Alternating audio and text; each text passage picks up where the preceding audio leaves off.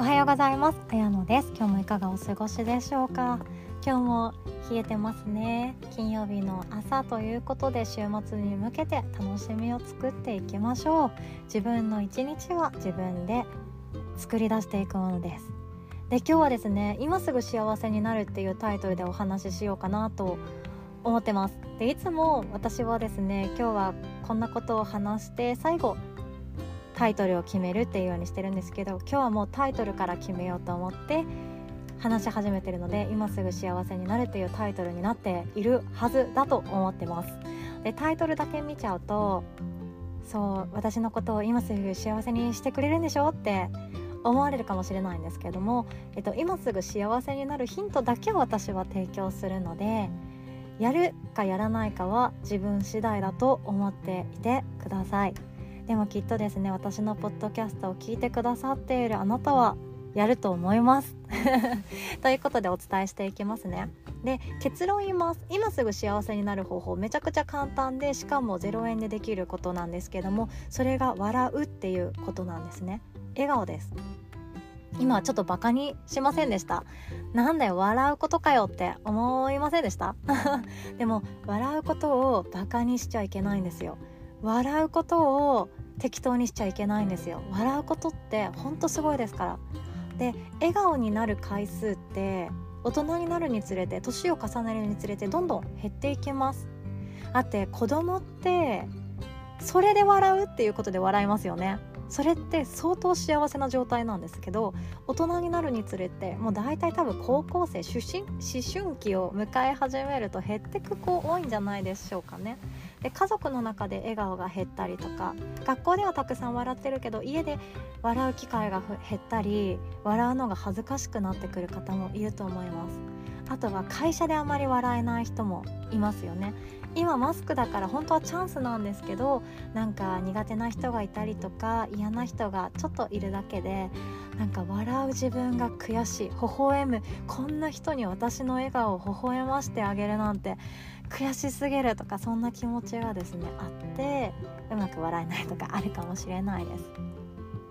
で笑うことをバカにしちゃいけないっていうのは本当そうで笑顔になる瞬間って体の中特に脳ってどうなっていくかっていうのを考えてみましょう。で笑った瞬間まず脳はその表情筋がにこやかに動いているっていうのは分かりますよね。で楽しくっても楽しくなくても悲しくなくても悲しくっても笑うと人って勝手にですねその幸福のホルモンが分泌されるようにできてます笑顔になるだけで。でなので勝手に脳が勘違いしてくれるんですね。脳ってシンプル単純なので。あ今この人はとっても幸せなんだ。って思います。で幸せなんだって考えるとどうなるかっていうと今の現状を幸せに思うことができて今の自分今の現状にありがたみが持ってくるってことですね。ありがたみが湧き上がってくるってことになります。そうすると目の前の出来事を大切に思えたり今一緒にいる人を大切に思えたりするということにつながってきてそれが何かっていうと幸福ってことですね。で幸せの定義って人それぞれなんですよね。なので幸せのレベルはこれをゲットしたら幸せになれますっていう風になんかゲームのそういうアイテム化されてたりゴール設定されてたらすっごい分かりやすいんですけれども幸せっていうものはその人それぞれだしすでに持っているものに気づけるかどうかっていうところになってくるのはきっともうお分かりかもしれませんね。でそんな中で言うとあのちょっと失礼ですけどちょっと昔の幸せの定義って大企業に入って結婚して子供を作ってマイホームを購入するっていう幸せの定義があったかもしれないですでも私たちは大企業に入らなくっても幸せだし結婚しなくっても幸せだし子供作らなくっても幸せだしマイホームなんて持たない方がむしろ幸せなんじゃないかって多くの人が論じてますよね。そういうことで本当に幸せの定義ってされているものって社会が作り上げたものだと思ってください。これがなきゃ幸せだシミがなくなりゃ幸せなのにとかニキビがなくなりゃ幸せなのにって思われている方要注意ですよ。変なもの売りつけられますよ。で LINE の変な広告とかですぐ5000円ぐらい出しちゃいますよ。気をつけてください。すでに私たちは幸せであるっていうことをその軸ですね。心の軸が安定しているから変なもの買わないし不要な保険に入らないしローン作らないしっていうことになります今すでに持っているものに気づくっていうことそして笑うっていうことが今すぐ幸せになるっていうことなんですね。でその気づくっていうと時間がかかったりする方いらっしゃるんですね。静かな場所でしか私ちょっと自分と向き合わないわっていう方におすすめなのがその笑うっていうことです。で例えば想像してみてください。ある会社に営業で外勤できましたと。で受付のお姉さんにあの3時から打ち合わせ予定入ってたまるですっていう風に話しかけたらムスッとしてじゃあちょっとそちらで待ってください。っ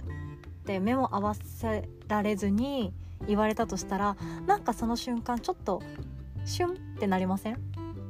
た今いいんですよ。その受付のお姉さんの対応ごときに一喜一憂する私も情けないんですけれどもちょっとシュンってなりませんか？でも例えば行ってあようこそおいでくださいましたとかで目を合わせてにこやかに微笑みかけられてではもう少しそちらでお待ちくださいって笑いかけられたらめちゃくちゃハッピーだしあなんかあの人幸せそうだなって思いますよね。そうなんです。その幸せそうだなっていう人になっていただきたいんです。いつだって幸せそうな人は幸せな人なんです。見た目からして幸せそうな人は幸せをちゃんと感じられている人なんです。それを作ることができるのが微笑みだとしたらそれはもう自分が微笑むか微笑まないかの選択制になってきますよね。だから笑ったもん勝ちなんですよ。今日行きたくないな会社って思っててもまあとりあえず行ってやろうかと思って靴を履きますと。でなんか BGM とか聞きながらちょっと些細な小さな幸せを見つけるために笑うとか。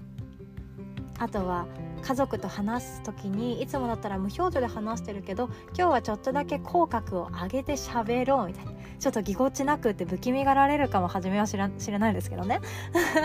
でもそれでもやるかやらないかで言ったら1年後5年後10年後の自分を見つめるなら私は今日から笑った方がいいと思います。人はですねみんな身近にいる人ほど適当に扱っちゃったりするんですよ。どこにも行かないだろうと思って。私もそうです。主人のこと適当にしちゃったりとか子供に少々我慢させたりとかありました。それってやっぱり家族っていう安心感があるんですよね。でも家族がいる方ってあと家族と喋れる機会にある方オンラインでもいいですしそういう人って本当にメリットがでかくって笑う相手が近くにいる。笑う相手がスマホからでもつながることができるっていうのはすごい大事です。家族じゃなくてももちろんいいです。職場の人サークルの友達バイト先の人いろんなところに自分のコミュニティがきっとあると思います。オンラインだけのつながりで生きられてる方もそうですよね。つながりがいろんなところにあってそれがいいんですよね。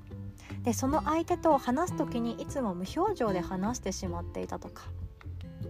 ただ返事するだけの関係になっていたなとか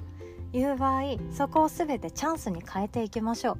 自分が幸せになるチャンスです。自分のために笑ってあげましょう。そうすると自分はどうなるかというと今すぐ幸せになります。なので今日このポッドキャスト聞いてくださった方はいつもより微笑む回数1回2回3回ぐらい増やしてみてはいかがでしょうか？私もそうやりたいと思います。では今日も最後までお聴きくださりありがとうございます。素敵な週末をお迎えください。おしまい。